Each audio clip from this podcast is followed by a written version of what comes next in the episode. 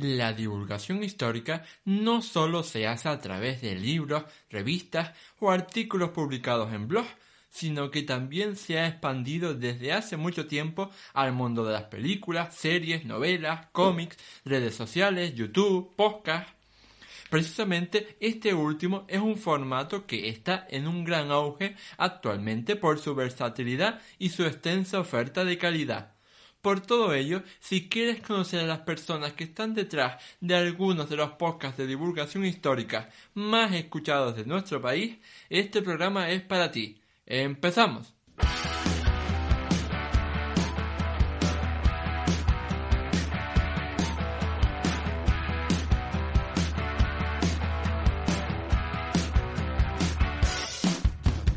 Muy buenas a todos y bienvenidos al episodio 71 del podcast Historia, el programa con el que cualquier persona puede aprender sobre historia independientemente de su formación o nivel de conocimientos previos. Soy Óscar Hernández, historiador y divulgador histórico. Me puedes leer en mi web Historia y puedes seguirme y contactar conmigo en mis perfiles en Facebook, Twitter, Instagram, YouTube y TikTok. Hoy en día, la divulgación histórica se hace en multitud de medios posibles, multitud de medios que posibilitan que la gente pueda acceder a ese contenido de formas que hace 20 años no podíamos ni soñar. Si hace 20 años la gente solo podía acceder a la divulgación histórica, por ejemplo, a través de libros, de libros que están por lo general ¿no? en las bibliotecas públicas o como mucho ¿no? de las revistas que se vendían en los kioscos, Hoy podemos acceder a ese contenido de divulgación histórico de calidad a través de Internet por diversos medios, como pueden ser las redes sociales, eh, los canales de YouTube, eh, las emisiones en directo, ¿no? como pueden ser en Twitch, y también que va a ser el foco de este programa en los programas de podcast, que están actualmente viviendo un gran auge, sobre todo los podcasts de historia. Y yo creo que eh, es muy importante esta divulgación porque, como decía, eh, este formato del podcast es muy accesible porque, a diferencia del vídeo, tú puedes poner el podcast cuando te dé la gana. Puedes poner el podcast cuando estás conduciendo, cuando estás cocinando, cuando estás haciendo ejercicio. Y eso es algo que el, formato vídeo no tiene. Y bueno, eh, para hablar de podcasting y para hablar de podcasting histórico, he querido y he tenido el placer de contar en este programa con dos grandes referentes de este mundillo, que son eh, Iván Martín, divulgador en el podcast Roma a Eterna y colaborador en el podcast El Descampado, y Sergio Alejo, historiador, escritor de novela histórica y divulgador en diversos medios, incluido el podcast La Biblioteca Perdida. ¿Qué tal están, chicos? Pues muy bien, encantado, Oscar, encantado de estar aquí, además con Sergio, un, amigo, un, compañero, y en un tema que nos toca tanto, que es la divulgación, así que es un placer estar aquí los tres. Sí, sí, Oscar, gracias por contar con nosotros. Un placer, como siempre, compartir eh, un ratito de divulgación. Y si es con, con Iván, pues lo decíamos, eh, hemos sonado hace muy poquito y somos estrechos eh, colaboradores y somos amigos, que eso es también muy importante, ¿no? En esta gran familia del podcast, ¿verdad, Iván? Sí, porque de aquí, como veremos durante el programa, a ver cómo va, pero cuando hablamos de podcast y de divulgación, tenemos que hablar de unión y de estar juntos porque es un mundo áspero. Estamos en el Limes ahora mismo de Germania. Ese es el podcast. Sí, sí, sí. Es una, es una lucha constante, ¿no? Y a veces pues te encuentras con gente que, que no sigue tu misma estela pero bueno, eh, somos, nosotros somos más de sumar que de restar. Entonces eso, se trata, ¿no? En el mundo de la divulgación se trata de eso, de tener un poquito, llegar eh, hasta donde se pueda y cuando no puedes llegar hasta según qué sitios, pues unirte y buscarte unos buenos sokis ¿eh? y aliados que te, que te, que, compensen tus carencias. Yo siempre lo digo, ¿no? El, buen liderazgo es el, que se, el que se deja asesorar y el que se deja ayudar. Y en este mundo tan, tan complejo como es la divulgación histórica, pues eh, deberíamos remar todos en la misma, en la, misma dirección, ¿no? Que el trireme se mueva en la misma dirección, porque a veces, si tú te subes en un trireme y cada uno quiere ir hacia un lado, el trireme no se mueve. El ego, hay mucho ego también en este mundo, así que hay que dejarlo a un lado. Sí. Y ya para conflictos y guerras absurdas ya tenemos Twitter. Eso es. que ahí eh, la divulgación histórica muchas veces es una guerra civil. A veces, sí. Bueno, pues eh, si quieren eh, podríamos empezar hablando acerca de sus podcasts, eh, de la biblioteca perdida, en, en, tu caso Sergio como colaborador, y, y, de Roma Eterna, en tu caso Iván como creador y director del programa, porque eh, estoy seguro de que algunos de nuestros oyentes todavía no han tenido la inmensa suerte de conocerlo. Así que cuéntanos un poco más acerca de ellos para que ya eh, desde que terminen este podcast ya busquen el suyo y le den a suscribirse. Sergio, dúrmelo. Bueno, yo soy colaborador de la Biblioteca Perdida, colaboro también con infinidad de otros podcasts, sobre todo porque cuando me llaman, pues oye, yo siempre estoy dispuesto a, a, participar en la medida de lo posible, ¿no? Porque a veces uno tiene tantos frentes abiertos que vigilar todas las fronteras es un poco complicado, ¿no? Llegar a todas partes y desplazar las lecciones cuesta, cuesta un poquito y a veces que las, las misivas y el, el cursos públicos pues cuesta un poco de, de, llegar, ¿no? Pero sí que es verdad que la biblioteca perdida es eh, quizá mi fetiche, ¿no? Porque eso es gracias a ellos a, a Miquel y a Vikendi, que son los, los creadores de, de, este, de este magnífico programa que lleva más de, de 10 años ya en antena, ¿no? que lleva un montón de, tiempo, que se ha convertido casi, diría yo, en un referente en Lo cuanto al podcast en la divulgación histórica. Sí, mm. es, es, es, un honor, ¿no? porque realmente fueron ellos los que me descubrieron a través de las novelas y aparte que le eché yo un poco de, de face, ¿no? porque a ver, en esta vida hay que echarle un poco de face al asunto porque si no, eh, no te mueves ni nadie te viene a la puerta a decirte, oye, tú que eres, me he enterado que eres divulgador y, mm. y, que tienes unos temas que son muy interesantes. No, no, a veces hay que ir tú y picar a la puerta, eh, sacar el ariete y a iniciar un asalto si es necesario, ¿no? Entonces, sí que es verdad que mm, a través de las novelas, de mis primeras novelas, de mi primera saga de novelas, eh, de hecho contacté con mucha gente cuando escribí las crónicas de Tito Valerio Nerva, cuando escribí Misiva de Sangre, pues tuve que moverme, ¿no? Que esa es la parte que dices, ostras, ufa, qué pereza, ¿no? Escribo una novela, ahora lo que tendría que hacer la gente es venir a mí a a pedirme que, que oye, quiero entrevistarte. Yo, pues, pero, date, luego te das un golpe de realidad y dices, pues si soy un matado, ¿no? Acabo de empezar aquí y encima voy aquí pidiendo, no, no, hay que moverse, chavales. Yo el mm. consejo que doy a los que estén escuchando este programa, ¿no? Si habéis escrito una novela, si habéis escrito un ensayo y pretendéis que os vengan a buscar a casa, pues no, no, hay que, hay que armarse, ponerse la panoplia y lanzarse al campo de batalla, ¿no? Y eso es lo que hice yo, ¿no? Con contactar con, con la Biblioteca Perdida, con muchos más canales, con eh, televisiones, con radio, con periódico, con todos los medios de comunicación para hacer eso, ¿no? Que se extendiera la, la, a los cuatro vientos, ¿no? El hecho de que yo había publicado una novela y evidentemente, pues Miquel y Vikendi, pues eh, ya sabéis todos que los conocéis eh, si habéis seguido sus programas, que siempre están dispuestos a eh, dar a conocer a gente que inicia o se inicia en el mundo de la divulgación, de la narrativa, de, del ensayo, etcétera, ¿no?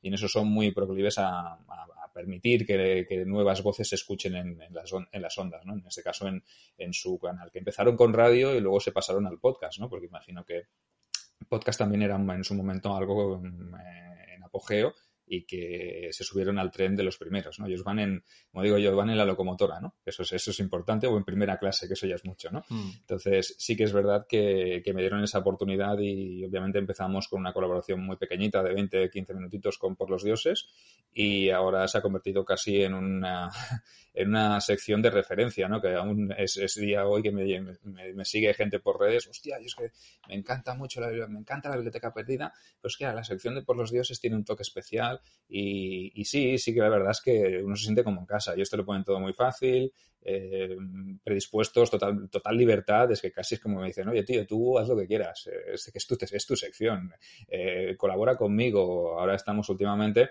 haciendo más eh, colaboraciones pues con me están dando cierta libertad, ¿no? Hasta ahora siempre hacía el, el, el, la sección con Miquel, ¿no? Era una conversación entre dos y ahora me están diciendo, hostia, pues mira, por cuestiones de agenda, de tiempo y tal, porque ponerse de acuerdo para grabar eh, a veces es muy complicado, ¿no?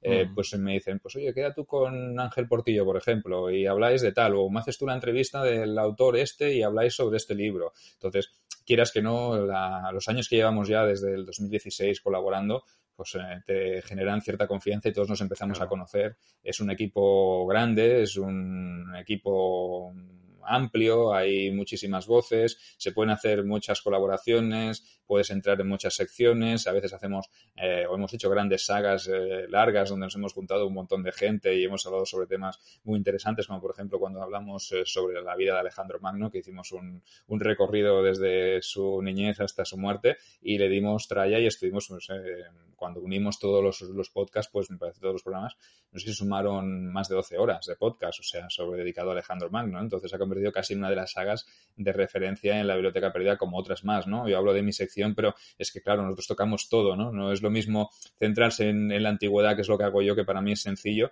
que hablar como hablamos todos los colaboradores, que hay gente que habla de época moderna, de contemporánea, de medieval, o sea que tenemos un repaso enorme por toda la historia. Por eso es, eh, la Biblioteca Perdida es eh, como un referente, pero no solo en mundo antiguo, sino que en todos los campos, ¿no? Entonces cada uno, pues nos especializamos en un, en un, en un momento, en un punto concreto de la historia y eso pues genera unas dinámicas muy buenas y bueno, para mí la biblioteca perdida es, eh, se lo debo todo, ¿no? Yo siempre los digo, os rendiré pleitesía eh, cual vasallo a su señor hasta el fin de los días, porque se lo debo todo a ellos, que son los que un poco me han abierto las puertas a todo esto, ¿no? Porque realmente eh, es de bien nacido ser agradecido. Yo siempre se lo digo a Mikel y a Vikendi. Si no fuera por vosotros y por vuestra oportunidad, a lo mejor yo ahora no estaría sonando en tantas partes, ¿no? Que me dicen, hostia, es que eh, suenas en, yo qué sé, estás con Gerión en la Biblioteca de la Historia, que también me ha dado una sección que dices, joder, eh, las arenas del tiempo también, y estamos dedicándole también una saga bastante interesante a la ciudad de Atenas, a la historia de Atenas, ¿no? Pero mm, si no fuera por ellos, pues eh, obviamente no, no, estaría ahora en este momento álgido ¿eh? y obviamente pues eh, yo siempre se lo agradezco y ellos pues también son gente muy especial, son gente muy amable, muy afable, muy cariñosa y son gente muy, muy correcta y muy abierta, que eso es lo, lo importante, ¿no? Encontrar eh, salirnos un poco, como decíamos al principio con Iván, de, ese, de esos egos y de ese hermetismo, ¿no? Porque ellos, precisamente ellos, podrían ser las personas más egocéntricas del mundo porque realmente se lo han ganado y lo han trabajado muchísimo, entonces son un referente, pero al contrario, son eh, gente súper abierta y súper empática y a los que les gusta más... Eh, compartir que acaparar. O sea que eso para mí es la clave, ¿no? En este, en este mundillo. Y la biblioteca perdida para mí es, es y será, ¿no? Eh, un, referente a nivel de divulgación en el que evidentemente muchos de los podcasts que han venido después pues se han, se han visto reflejados. Y, obviamente pues eh, eh, ese, ese, desparpajo, esa manera de, comunicar, esa manera de expresar, de hacer divulgación también pienso que es clave, ¿no? Porque podemos hacer una divulgación tostón, ¿vale? Basándonos en los escritos de los clásicos, en el, caso de la edad antigua, y vamos a hacer aquí una clase magistral, pero es que tampoco se trata de eso. Para una clase magistral ya me voy a la universidad y me duermo si es necesario en, el pupitre, ¿no? Pero sí que es verdad que esta divulgación que se hace a través de la biblioteca perdida, que es el, sistema que se ha ido generando a partir de ahora, es que tiene que ser entretenida, tiene que gustar, tiene que divertir, porque tiene que atrapar. Yo pienso que, esa es la clave y ahí eh, ya me callo porque si no estaría aquí y tenemos un, tiempo limitado, si no Iván no va a poder hablar. Y Iván dirá ahora la suya a ver qué, tiene que contar. Están, estaban yendo a tu casa ya tres cortes urbanas. Coincido mucho en lo, que dices del tipo de divulgación. Tiene que ser una divulgación amena, una divulgación que entre, no es una clase magistral, no estamos en, la facultad. Y lo deseo agradecido, yo tengo que agradecerle toda mi vida. Se lo agradeceré a Sergio Mena, el presentador de Descampado, director de Descampado, porque en 2017 confió en mí y me dio la oportunidad de colaborar en su podcast.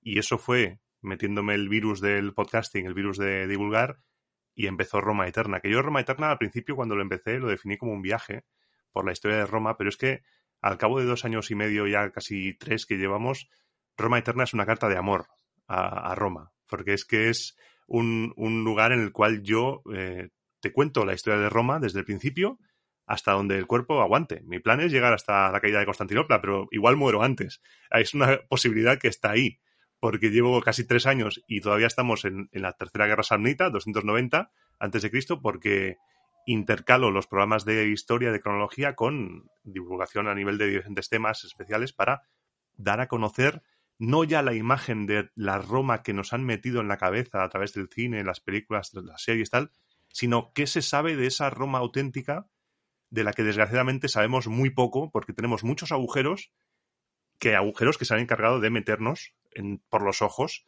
diferentes medios, el arte, el cine, y no siempre son real. Entonces ahí intentamos cazar ese tipo de imágenes. Por ejemplo, estas navidades he hecho programa dedicado al saludo romano y luego un programa dedicado al, tema de los gladiadores, de los mitos, el tema de, del pulgar, el ave César, Movitu y te salutan, todo eso para intentar descubrir a ver qué se sabe, porque es un mundo que creemos saber, pero que no sabemos.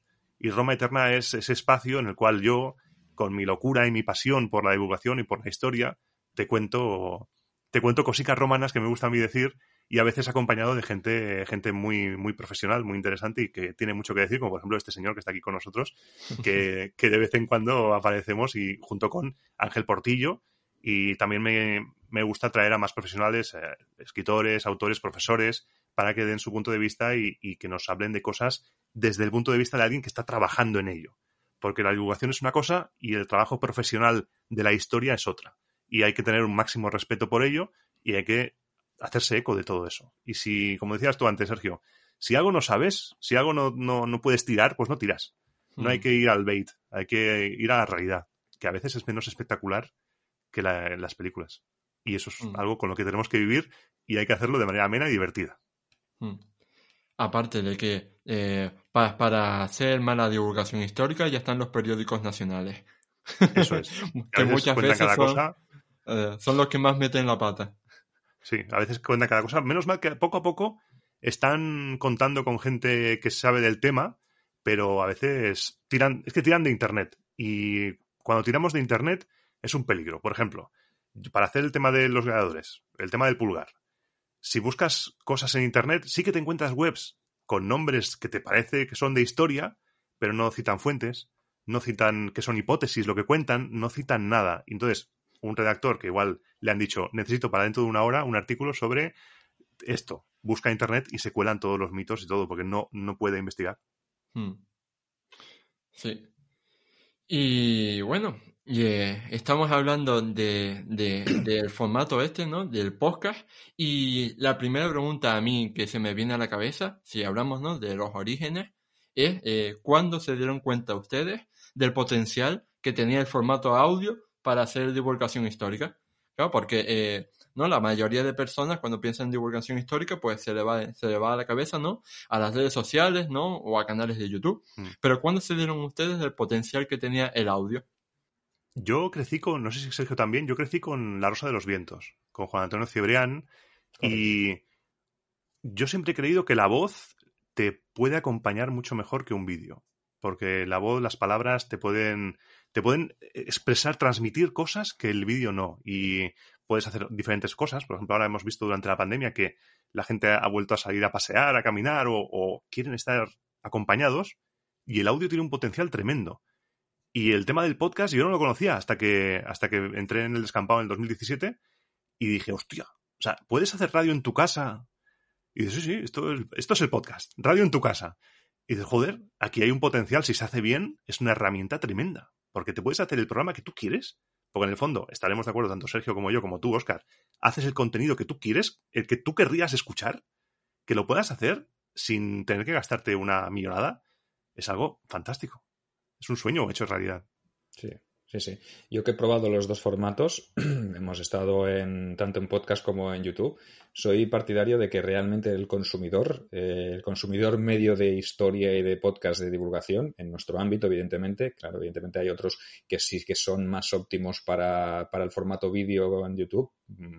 Pero a nivel histórico, a nivel de divulgación histórica, el podcast de historia es eh, mucho más consumible en formato audio. Yo estoy completamente de acuerdo con, con, con, Iván y eso lo tenemos en las estadísticas, por ejemplo, de nuestro canal, ¿no? El canal de Sergio Alejo Gómez que hacemos Calamares a la Romana en YouTube pues eh, cuesta, cuesta, cuesta porque necesitas estar pendiente, porque en el momento que tú metes carruseles de imágenes o metes vídeos o metes lo que sea, tú necesitas que la persona esté atenta eh, claro. única y exclusivamente al consumo de ese formato, ¿no? Y tiene que ser un formato rápido, porque nosotros hemos hecho charlas de tres horas y la gente nos dice, y tú miras no, las estadísticas y los tiempos de visualización son de 10, 15 minutos. Entonces, lo que se tiene que consumir, antes lo hablábamos, Oscar, ¿no? El formato TikTok también son formatos breves, formatos de menos de un minuto. Eso es la, la, esa es la media de atención que tiene la gente cuando está viendo un vídeo. ¿Para qué nos vamos a engañar? El, el audio ay, perdón, el vídeo de YouTube necesita que tú tengas el móvil abierto, porque si no también YouTube, si tú se bloquea el móvil, se bloquea el vídeo. Entonces eso también es un error, a mi parecer, ¿eh?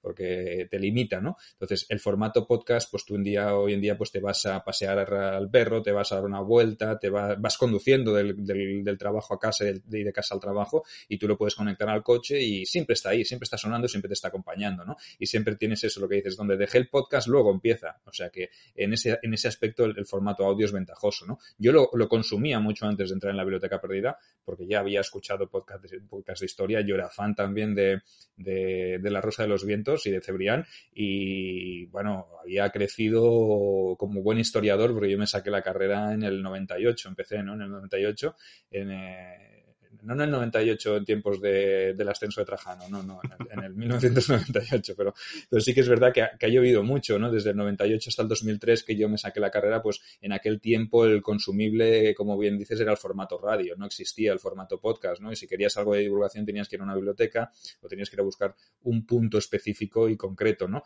Hoy en día es que es tan accesible, tenemos tal cantidad de, de, de, de conocimiento, tal cantidad de, audiencia y, y de, variedad, ¿no? Porque es, es lo que dice Iván, a lo mejor en el 2015, cuando yo empecé con la biblioteca de la historia, la biblioteca de la historia, perdón, la biblioteca perdida bebía de las fuentes que eran, por ejemplo, Cebrián, el mismo Cebrián, ¿no? Siempre se han, eh, han querido rendirle un homenaje, incluso tenemos algún programa especial dedicado a la memoria de Cebrián eh, y se hicieron, pues, eh, recreaciones de tal como él podía narrarlo, ¿no? no es, es, es, es imposible llegar a, imposible. A, una voz, a imitar, no se, no se, puede, nadie puede conseguir eh, coger el, el, el, legado de, de, de Cebrián, pero sí que es verdad que todos los que hemos consumido ese formato, pues oye, es lo que buscaríamos, ¿no? Y luego poco a poco hemos ido interviniendo y lo que empezaba pues con un... Eh, a una sola voz, pues se acaba interviniendo pues con gente, con colaboradores, con secciones, etcétera, y el mundo de la radio parece que ha dejado paso al mundo del, del podcast, pero sí que es verdad que el audio para mí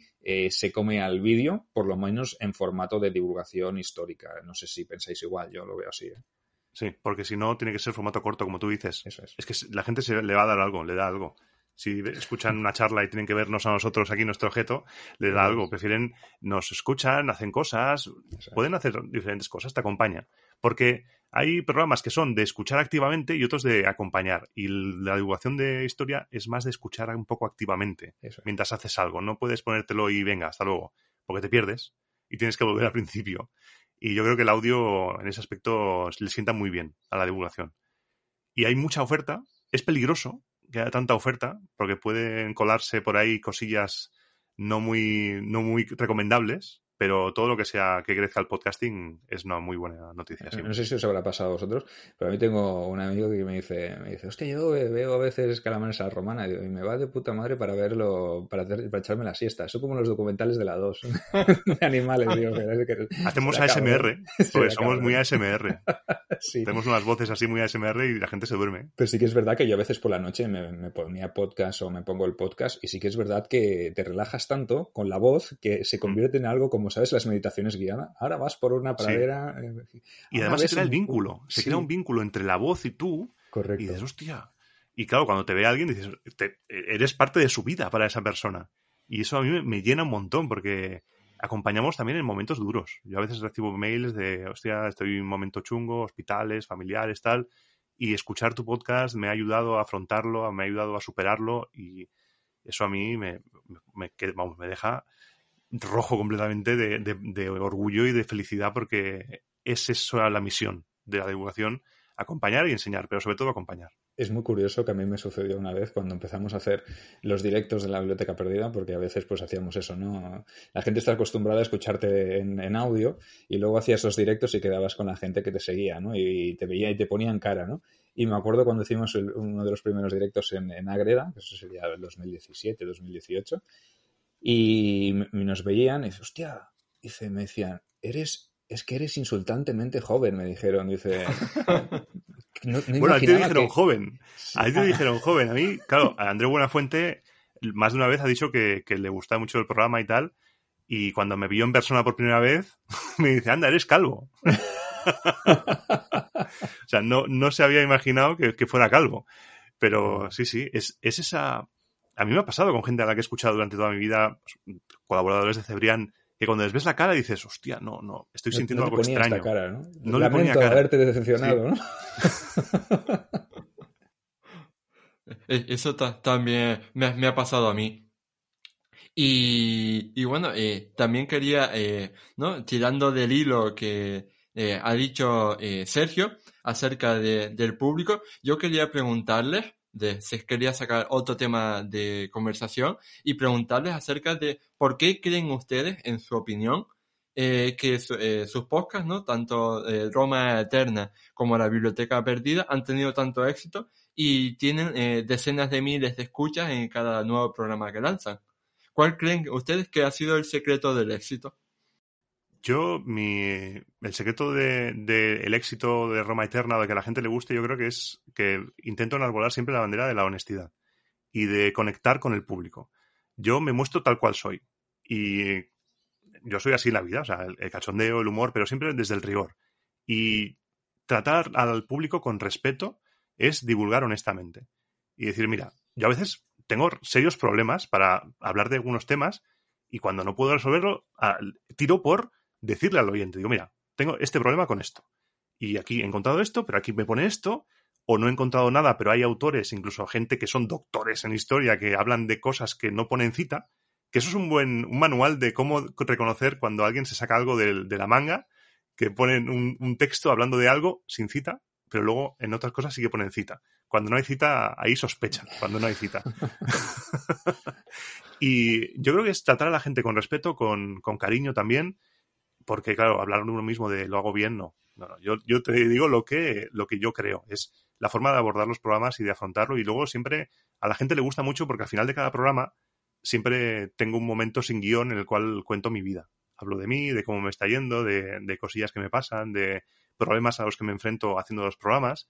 Y a la gente le gusta mucho esa conexión. Yo creo que Roma Eterna ha calado entre la gente porque ha conectado con, un sector de gente a la cual le hacía falta tener una voz ahí que acompañe y aparte que el tema romano mola mucho. Y hay unas historias ahí que son tremendas. Y además intento darle un toque de ficción sonora, intento darle un teatrillo, con humor, pero, pero con épica. O sea, me meto unos finales de programa que a veces digo, ¿esto qué es? ¿Esto qué es? pues subiendo la música ahí a tope, digo, madre mía, parece esto gladiator, pero, pero bien. Y yo creo que es, el éxito es la honestidad, que es algo que he aprendido de Sergio, de Sergio Mena, del Descampado, porque sin esa honestidad tú no puedes afrontar un programa. Por ejemplo, cuando hicimos los de vikingos, que hicimos una saga de vikingos de nueve programas, que no sé si son 20 horas de, podcast, una locura, se nos fue la olla, hay momentos en los cuales nosotros estuvimos comparando mapas y mapas de la época, porque lo que te decían algunos libros y demás no, coincidía con la orografía del terreno y estudios que se habían hecho, todo ahí, todo. Porque a tu gente tienes que decirle todo, que eso es algo importante. Quien te escucha es tu gente y a tu gente tienes que darle siempre lo máximo, cariño, honestidad y buen rollo. Y no problemas, no dar, no dar jaleo a la gente.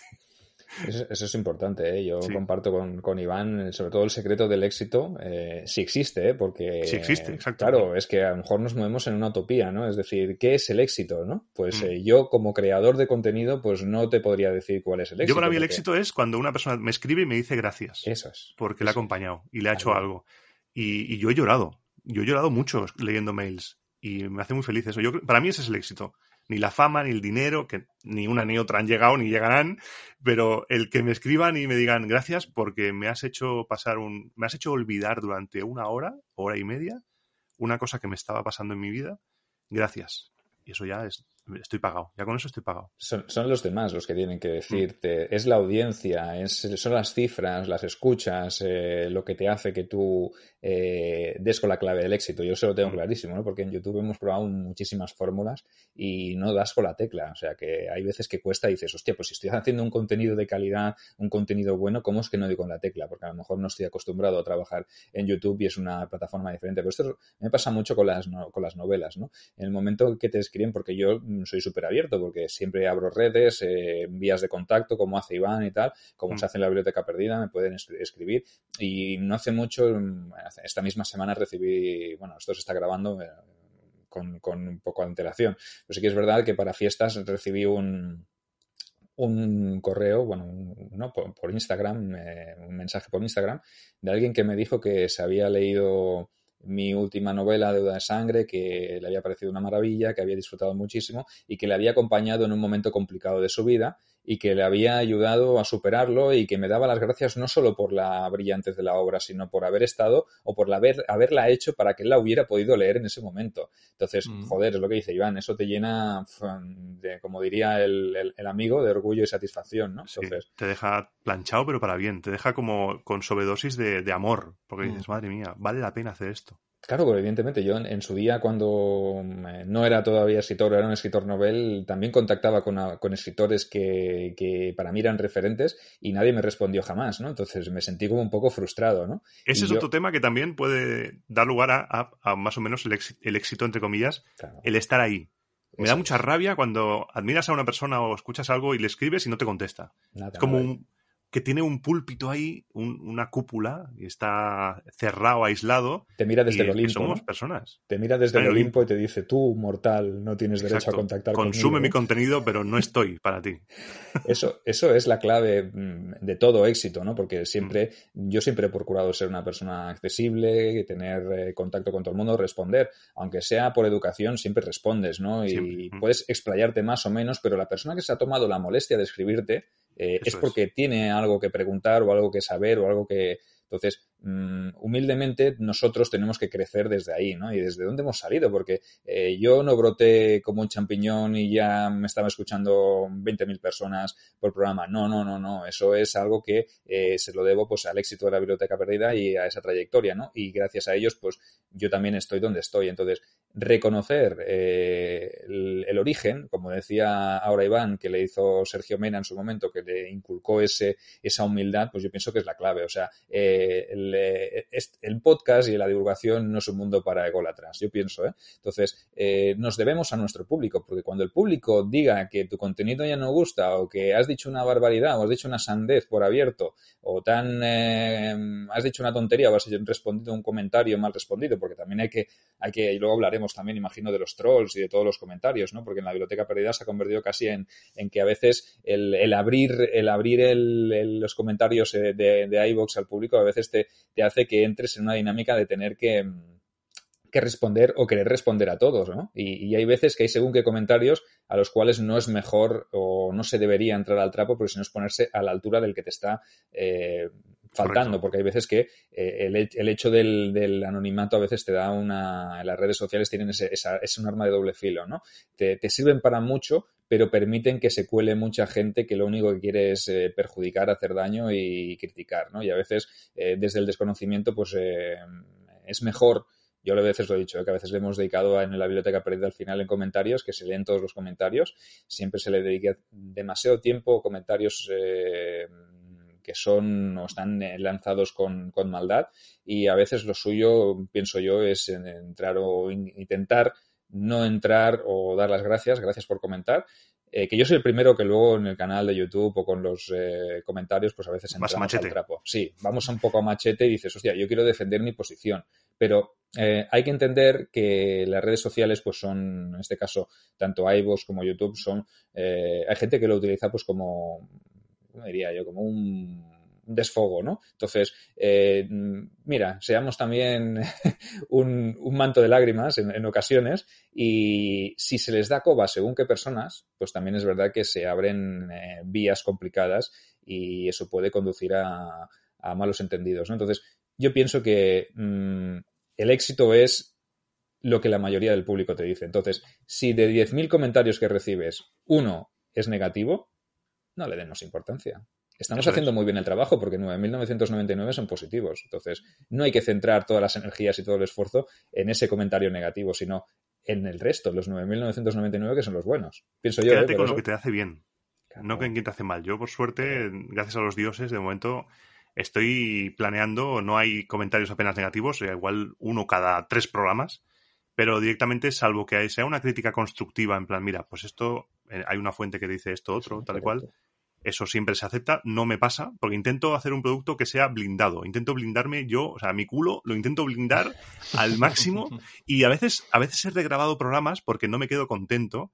Y, por ejemplo, el de declaradores lo grabé y lo volví a regrabar metiéndole más fuentes todavía porque pensé, no, no, no, o sea, tiene que estar más blindado todavía para que nadie pueda decir nada. Voy a meter más fuentes, voy a meter... entonces a veces sí que hay algún que otro troll, en plan, eh, aburrido, no sé qué, yo lo borro directamente o aportas algo, aunque a mí no me guste, que digas, mira, me parece tal cual, o aportas algo, o para echar bilis te vas a tu casa. Entonces yo lo hago así, cojo y los tiro, los expulso, los echo de la discoteca, así como, como si fuera el segurata, y borro el comentario directamente porque hay que centrarse en lo que realmente aporta, que es la gente que te quiere. Esa, ahí hay que darle ese producto. Hmm. Eh, eso me pasa mucho a mí eh, los trolls con eh, cada vez que divulga algo de, la historia de España. Sobre todo, ¿no? en la polémica. Carlos, de Carlos. Uh. de, de, de, la polémica, ¿no? historia moderna de España, ¿no? Toda la parte imperial y demás. Pues siempre te, te sale el típico negro legendario, ¿no? A, a desmontar lo, lo que tú estás diciendo. O al contrario, te sale el típico, yo los llamo los friki tercios, ¿no? Eh, que parece que, que, o sea, que los, no, la hispanidad es lo mejor que le ha pasado al universo desde que se inventó. Entonces, pues yo, si no estás aportando nada, yo eso te elimino, sobre todo si, si no estás eh, respetando, ¿no? al resto de, de comentarios, al resto de personas, o si directamente no me estás respetando a mí. Eso es. Que además nosotros hemos cogido temas. El tema romano da para, para troll, ¿eh? El tema romano es como un troll, es un, en sí mismo. Porque en redes sociales hay mucho personaje que tiene una imagen de perfil de Cicerón, o de Augusto, o de Julio César, y sabes por dónde te va a ir. Y dices, no, a ver, tú has aprendido historia de Roma viendo gladiadores. A mí no me vengas con, con esa imagen de Roma es la luz, Roma. A ver, vamos a ser serios. Y a veces chocas. En Instagram, sobre todo en Evox, no, pero en Instagram hay cada personaje por ahí que da miedo, ¿eh? A mí me da... Eh, me estoy metiendo últimamente en Instagram para hacer reels y tal, y estoy descubriendo un mundo oscuro en el cual el mundo de la religión, por ejemplo, hay mucho, hay mucho personaje que eh, se mete em, a nivel religioso con la historia y no, Roma es la Babilonia, la gran ramera del apocalipsis. Y digo, esto estoy alucinando en colores. Es lo que decíamos de las redes sociales, eso, no es más de doble filo. Hay que, hay que ir con cuidadito cuando se divulga y se usa en las redes, ¿no? Pero yo es verdad que en la biblioteca perdida a veces me he encontrado comentarios de, de gente que criticaba y la propia audiencia, la propia audiencia, los, los alabarderos, como los llamamos nosotros, de morrión y, espada y, y, alabarda, ¿sabes? estos son la gente que les mete caña luego, ¿no? Y le dice, oye, pues eh, para decir esto quédate en tu casa o si no te gusta el programa, ¿para qué lo escuchas? ¿No? Es verdad. Los debates me gustan mucho en los comentarios. Claro, es que a veces decimos, eh, a ver, si te tomas la molestia de decir, es que no he escuchado tu programa porque me parece que es tal, que es cual, dice, a ver, si no lo has escuchado porque es tal, eh, ¿por qué haces el comentario? No lo claro, igual no es para ti claro, el programa. No lo escuches. Si no te gusta, ya sabes cómo divulgamos, porque llevamos más de 10 años divulgando. si todavía nos sigues escuchando es porque algo te gustará, ¿no? Porque si no, no entrarías. Yo una vez, al principio sí que sí que recibí un comentario negativo y, le contesté, luego lo borré, pero le contesté, sí, sí, pero tú has tragado el programa. Pero, luego lo, lo borré.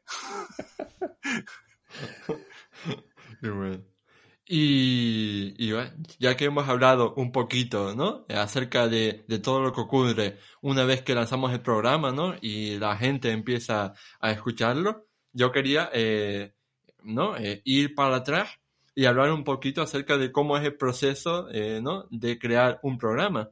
desde que, desde que pensamos la temática hasta que terminamos de editarlo y subirlo a la plataforma pertinente pues ahí vais a, vais a escuchar una historia de dolor y de sufrimiento. Yo en Roma Eterna tengo la temática, o sea, lo que es la trama principal, la tengo estructurada. Yo sé de lo que voy a hablar, lo que no sé es cuánto me va a ocupar cada programa e intento que cada programa tenga un, evento o dos álgidos o un tema interesante del que hablar para que sea una narrativa más o menos de, inicio, nudo y, conclusión, para que tenga un tema así. Y cuando me voy encontrando diferentes cosillas, voy introduciendo los temas de, cultura, por ejemplo, cuando me los encuentro en la trama. Si en la trama se habla de algo, introduzco. Si en la trama aparecen, por ejemplo, los tribunos consulares, pues vamos a hablar del ejército, cosas así. Y a la hora de hacerlo, yo tengo las fuentes, tengo los autores clásicos. Ah, últimamente estaba tirando, porque se acabó Dionisio de Carnaso, que me gusta mucho Dionisio, es muy teatrero, pero se nos acabó. Estaba tirando mucho de Tito Livio, pero comparando diferentes traducciones y luego con otros autores, porque no hay que centrarse solo en uno y luego también con investigación actual.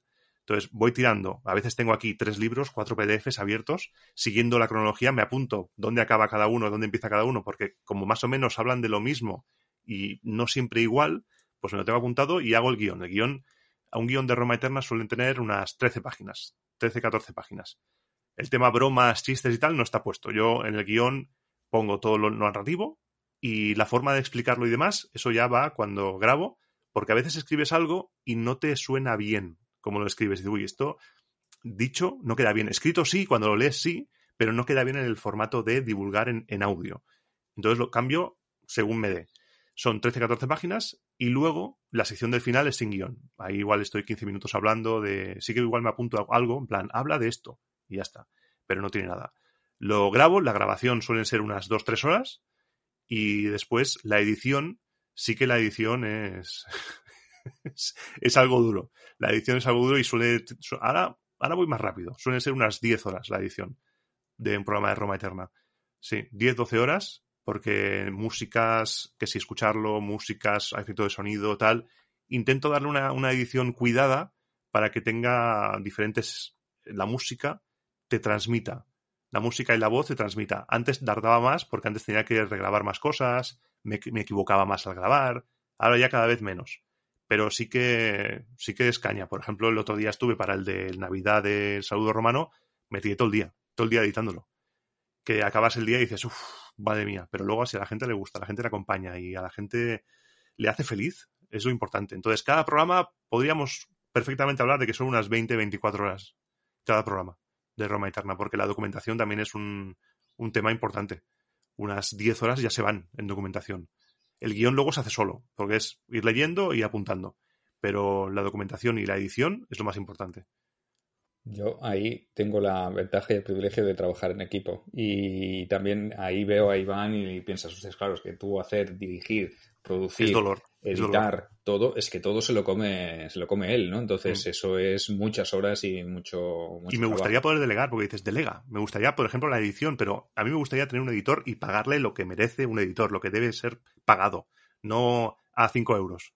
Cosas así, ¿sabes? Pero para, como no puedo, no puedo. Tiene que ser uno mismo que se lo haga. Sí, no, no, yo ahí me encargo de la parte en la biblioteca perdida, al ser colaborador, pues me encargo del, del tema del, del, guionaje, ¿no? Que yo para mí es una parte eh, muy compleja y que mm. requiere muchísimo tiempo, es lo que decimos, ¿no? Cuando consultamos fuentes clásicas, pues a lo mejor hacemos guiones y no solo consultamos un autor moderno, sino que hay que ir a la fuente clásica y lo que dice Iván, hay que contrastarla, hay que buscar varias versiones de la misma fuente clásica. A ver si esa fuente se ha rebatido lo que dice porque hay una investigación posterior, ¿qué tal? ¡Guau! Es un follón.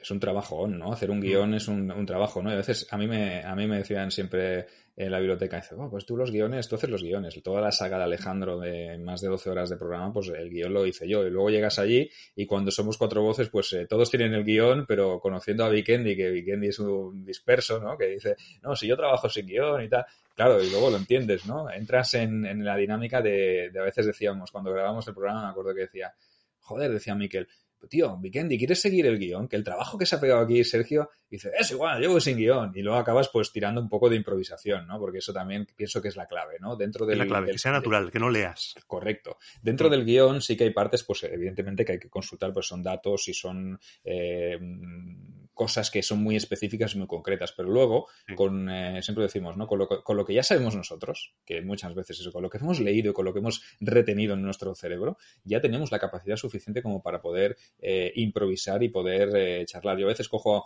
a Ángel Portillo y lo asalto, ¿no? lo asalto a mano armada, lo llamo y le digo, venga, vamos a grabar un programa para calamares.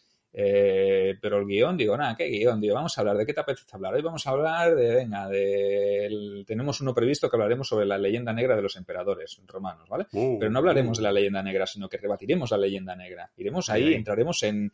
Y le dije a Ángel, pero Digo, ah, esto, venga, nos ponemos, eh, vamos a hablar de esto. Por ejemplo, otro día que quedamos para grabar con Iván y habíamos quedado con Iván y le surgió un problema, un contratiempo y no pudo venir. Entonces nosotros le estábamos esperando y habíamos grabado un guion para la biblioteca perdida y digo, pues venga, mientras Iván le damos 20 minutillos de margen, pues venga, vamos a hacer una reseña de un libro. Pues cogimos un libro que teníamos aquí en la biblioteca y dijimos, venga, vamos a hablar. ¿Te lo has leído? Dice, sí, hace muchos años. Dice, yo también, pues venga, vamos a hacer un programa. Pues programa improvisado.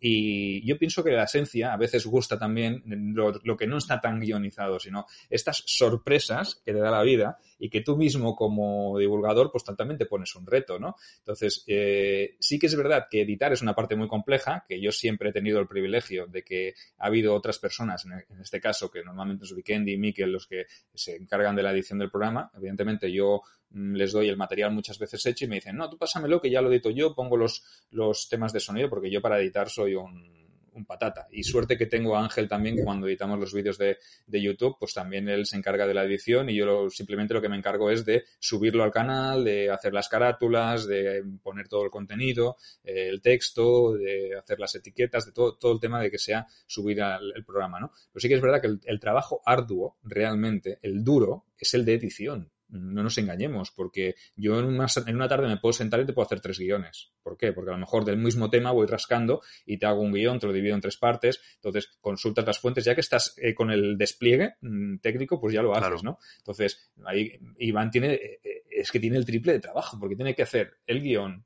tiene que limpiar el programa y añadir todo, y luego editarlo y luego subirlo. Es que tiene claro, yo me pongo en su piel y pienso, joder, es que este hombre, este señor tendría que cobrar por hacer todo esto, porque es, una dedicación de tiempo brutal. Eh, completa, completa, es una dedicación completa. De hecho, eh, eh, evidentemente al tema de la monetización le vamos a dedicar un espacio en este podcast, pero más tarde, porque ahora quería preguntarles, ahora quería preguntarles algo más intríngulis porque eh, quería eh, preguntarle, por ejemplo, a Sergio si sabe si en la biblioteca perdida se fijan en lo que ha hecho la competencia, ¿no? En los programas de divulgación histórica de la competencia para elegir temáticas de sus programas.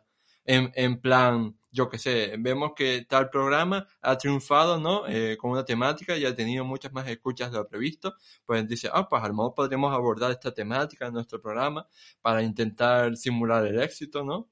Por ejemplo. Pues no, al contrario, es nosotros vamos un poco por libre, ¿no? Es decir, ¿de qué te apetece hablar? Pues hacemos esto. O nos juntamos y vamos a hacer un especial sobre qué, sobre Alejandro Magno. Bueno, pues sí, ahí de Alejandro Magno ha hablado la gente muchísimo. Si es que ahí eh, te vas a, un montón de podcasts y escucharás horas y horas. Y, hay podcasts que a lo mejor a un tema le dedican 20 horas, yo qué sé. Eh, pero nosotros tenemos la, manera de proceder de que hablamos de lo que nos apetece, de a veces de lo que nos demanda, de lo que nos demanda la propia audiencia, ¿no? Porque a veces dice en comentarios oye, pues podéis hablar de tal, o mi sugerencia es que Por los Dioses habléis de tal tema. Pues yo tomo nota, hago una lista y procuras también satisfacer las demandas de la audiencia, ¿no? Pero mm, fijarnos en los contenidos de otros podcasts, no, no, no, no, ni mucho menos, porque tampoco vamos a competir por eso, no vamos a mirar, hostia, es que estos han tratado el tema de, yo qué sé, de la caída de Constantinopla y les ha reportado, yo que sé, 25.000 escuchas. Hostia, si lo tratamos nosotros y lo trabajamos, a ver si superamos esas 25.000. No, porque mm, cada, cada podcast es un mundo. Eh, cada colaborador yo pienso que tiene que hacer su trabajo porque le guste. A veces forzarte, porque son peticiones de los, de los eh, oyentes, que también es eso, satisfacer a tu audiencia, también es bueno, pero eh, jamás, jamás de los jamás he escuchado en ninguna reunión que hayamos hecho o, en algún briefing que se haya hecho decir, eh, oye, mira, pues en tal programa hablaron de tal. Sí que hemos hecho referencia y mención, a veces cuando has tratado algún tema, a lo mejor estamos hablando de, yo qué sé, los compañeros Vikendi y Pello ahora están hablando mucho de, de la guerra de la guerra de secesión, ¿vale? Americana. Y, sí que es verdad que hacen mm, podcasts eh, larguísimos, o sea, hacen programas muy largos. Y hay gente que dice, hostia, sí, porque es que este tema lo tocaron en tal sitio y tuvo tantas escuchas, pero ellos no van a cambiar su manera de proceder ni su manera de hacer ni van a dejar de tocar un tema porque llegamos, hostia, es que la semana pasada, yo qué sé, cualquier, el programa X tocó este tema y, está muy reciente. Bueno, ya, pero es que yo quiero hablar de este tema. Lo que sí que podemos hacer, en según qué casos, es como es un contenido tan variado y hay tantos colaboradores, pues hacer nevera. Es decir, nosotros grabamos y a lo mejor lo que se emite, eh, yo qué sé, el 15 de enero está grabado del 15 de enero del año pasado. Es que es posible porque somos tantos y hay que meter que también es verdad que ajustas los contenidos un poco en base, que esto se encarga más Miquel, que es un poco el gestor, eh, el administrador, el gran inquisidor, como lo llamamos, ¿no? Es el que, el que decide cuándo se emite, porque él puede decir, hostia, pues mira, ahora encajaría más hablar de este tema. Pues mira, como lo tenemos grabado, no hay problema. Por ejemplo, yo quedo con él y a lo mejor tenemos nevera, yo qué sé, pues tenemos cinco o seis programas en nevera. Pues él sí que ajustará cuándo puede sonar, pero no cuándo puede sonar por un aspecto global, sino cómo puede encajar, porque es más importante que este sea un tema principal que dé título al programa, o otro día que vaya de, complemento, porque el que suena es más importante, dependiendo de la longitud y del otro tema. Entonces, él es el que hace los encajes de bolillos, ¿no? Va encajando un programa con otro, un contenido con otro, porque sí que es verdad que no es lo mismo hacer un programa de un contenido único que hacer un programa que tenga tres contenidos diferentes, que sí que la modalidad o el formato de la biblioteca perdida sí que usa un contenido principal, uno secundario y una repetición. Este es el, más o menos el esqueleto del programa, que ya los que nos siguen ya saben más o menos cuál es el, montaje, ¿no? Entonces, sí que es importante que el programa o el eh, contenido que será el principal que le dé título al programa tiene que ser un contenido impactante. Y es verdad, que eso me lo han dicho muchísimas, muchísimas veces, que tú cuando metes un contenido principal que es de Roma, lo peta.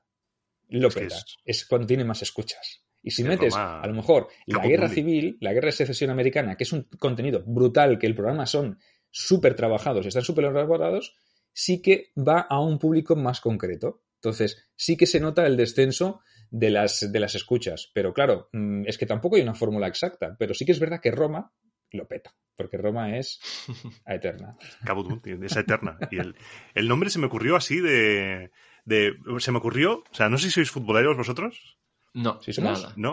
O sea, eh, en, el equipo de fútbol de la Roma había un futbolista, Francesco Totti, que era el capitán, el, emblema. Entonces le hicieron, cuando se retiró, le hicieron una camiseta especial que en lugar de su nombre ponía a Eterno.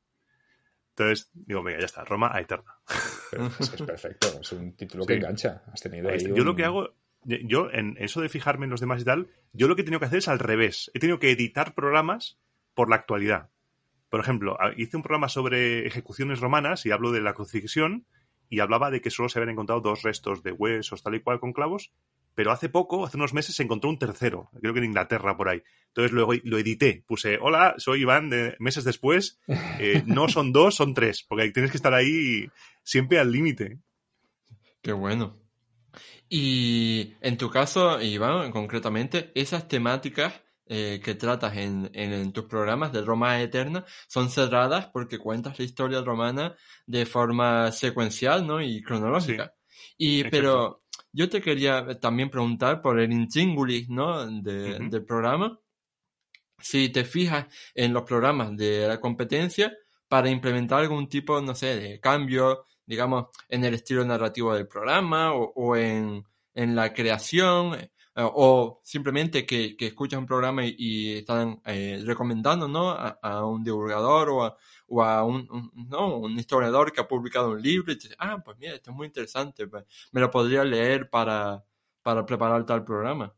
Sí, yo lo que hago cuando hay un libro es interesante que sea y tal, lo que intento es invitarle al programa, para hacer un programa sobre ese libro. Por ejemplo, a Pedro Huertas lo tuve hablando del libro que sacó, y bueno, a veces lo que me pasa es que tengo un poco síndrome de impostor todavía.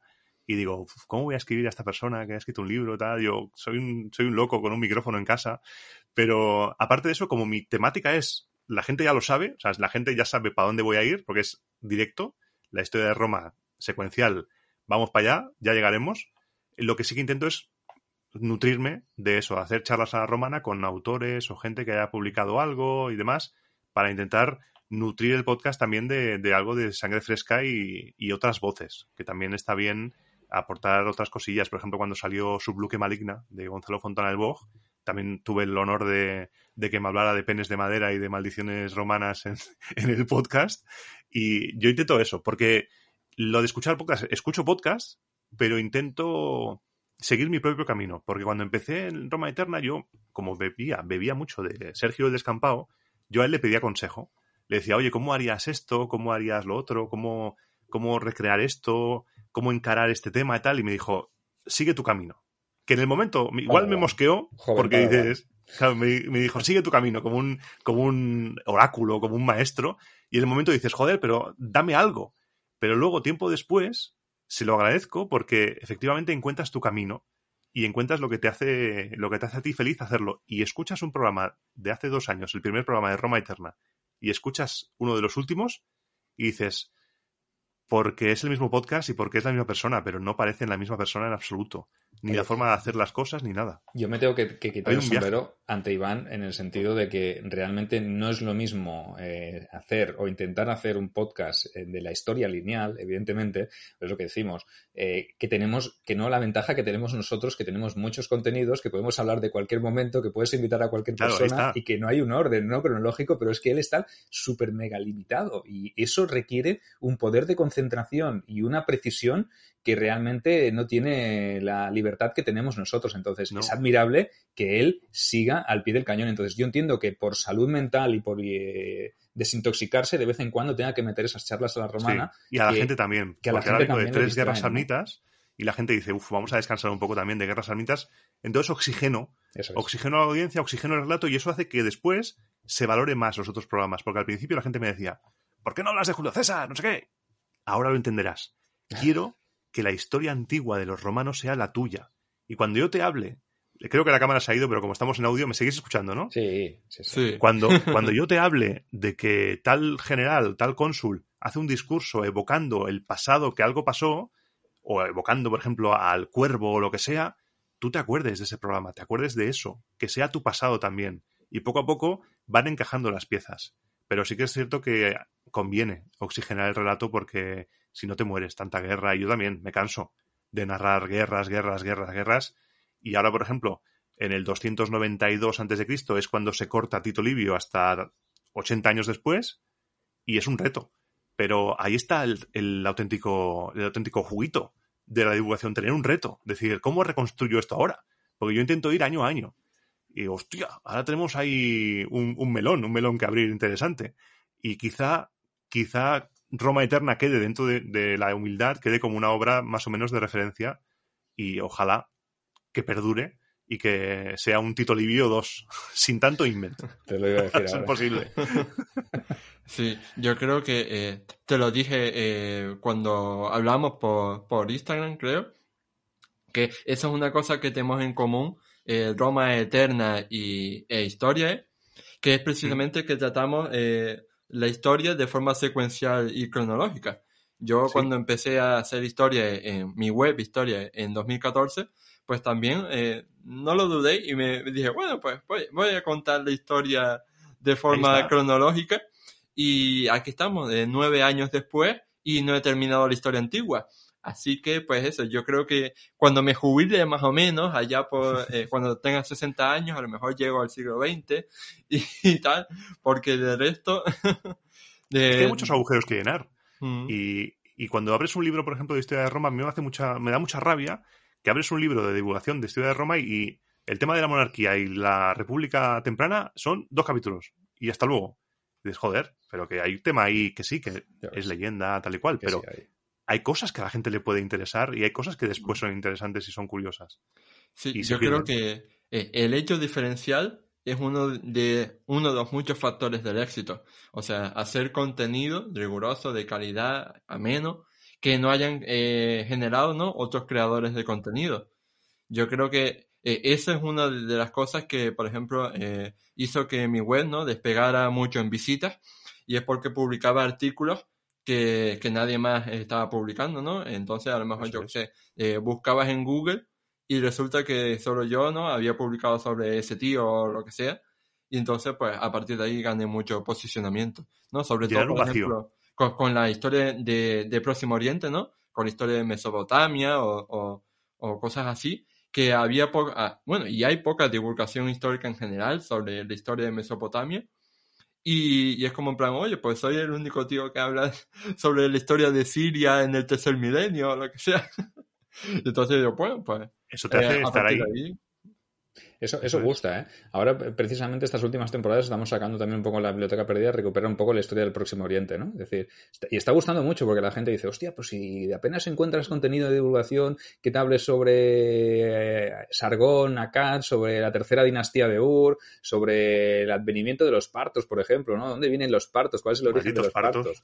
Entonces, eh, dices, hostia, a la gente le gusta, ¿no? Salirse. La historia de Roma y la historia, esa visión eh, occidentalista que tenemos del, mundo, pues parece que, hemos crecido, se nos ha formado en esto y realmente hay una cantidad de historia en el Próximo Oriente. Yo siempre les decía, cuando hablábamos de esto, en lo de Toque Perdida, dijo, vamos a hablar de esto, hablamos de Sargón, hablamos un poco de también de, este, de la Hammurabi, de, Babilonia y de tal. Mm. Y dije, pues si cuando, cuando aquí o todavía íbamos en taparrabos, en, el próximo Oriente había grandes ciudades, grandes urbes florecientes, grandes ah. construcciones, sabiduría. O sea, vamos, eh, estaban construyendo un código legislativo en piedra, había eh, bueno, un montón de, innovación, ¿no? Y la gente mm. se sorprende al, al, cuando les haces llegar todo, toda esta información, ¿no? Y a veces ahora me, estoy un poco sasanizando, ¿no? Me estoy yendo un poco al, a la parte más persa, sasánida y tal, y digo, pero es que realmente Occidente y Oriente eh,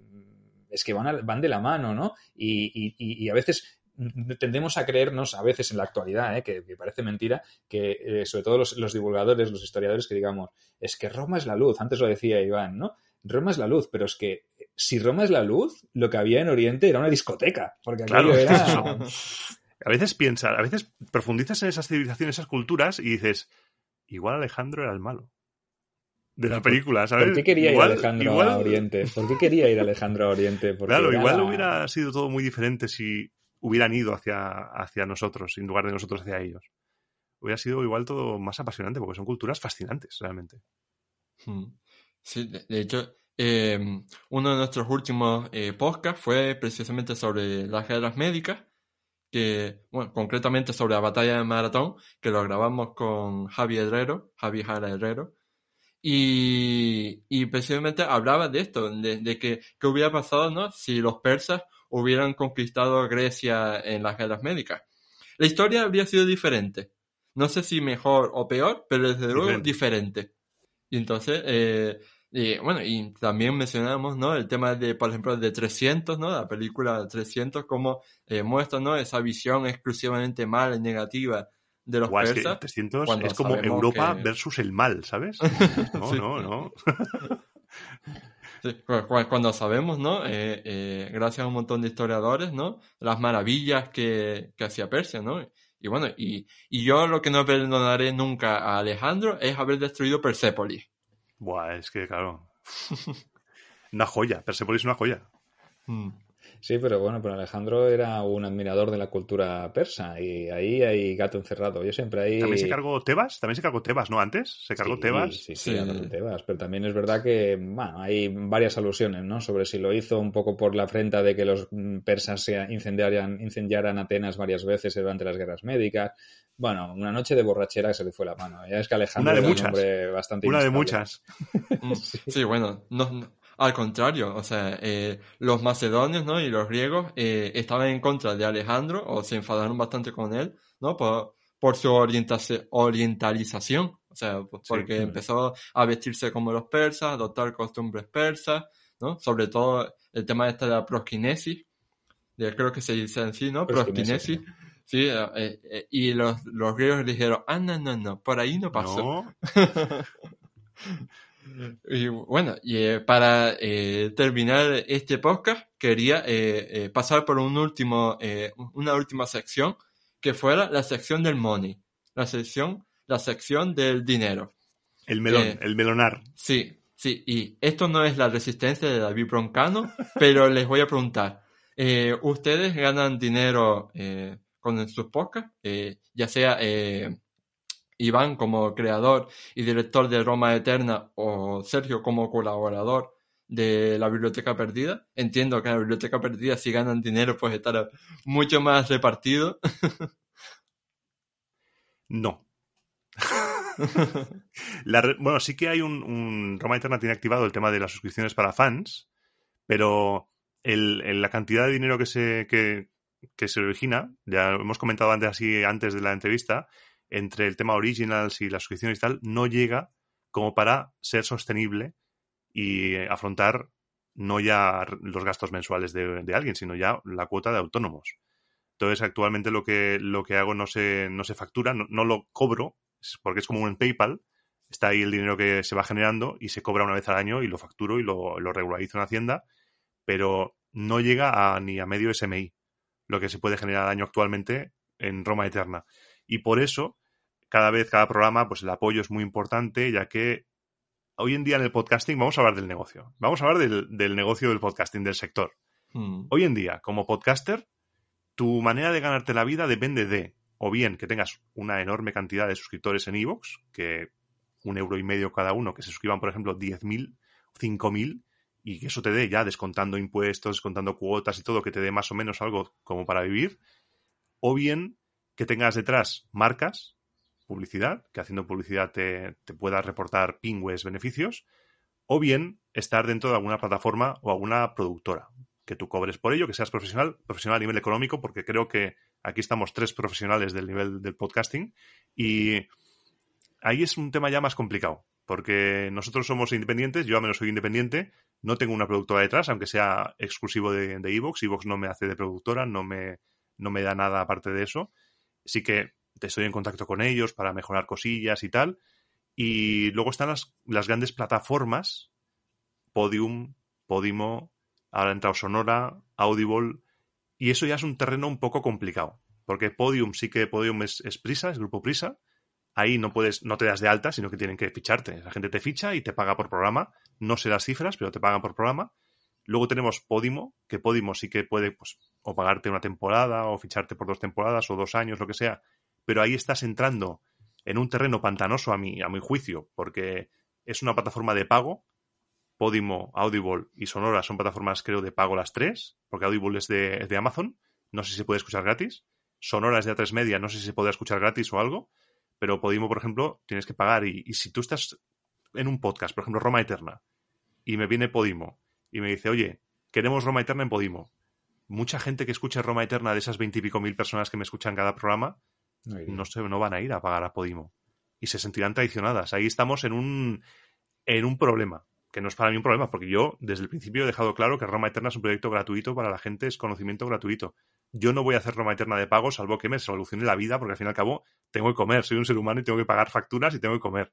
Pero por migajas no voy a hacer que Roma Eterna sea de pago. Entonces yo lo que hago es hacer programas anticipados. En lugar de, bloquearlos para fans, que solo pueden escuchar fans, para fomentar que se suscriba, yo lo que hago es, pues si eres fan y te has suscrito, lo tienes dos días antes.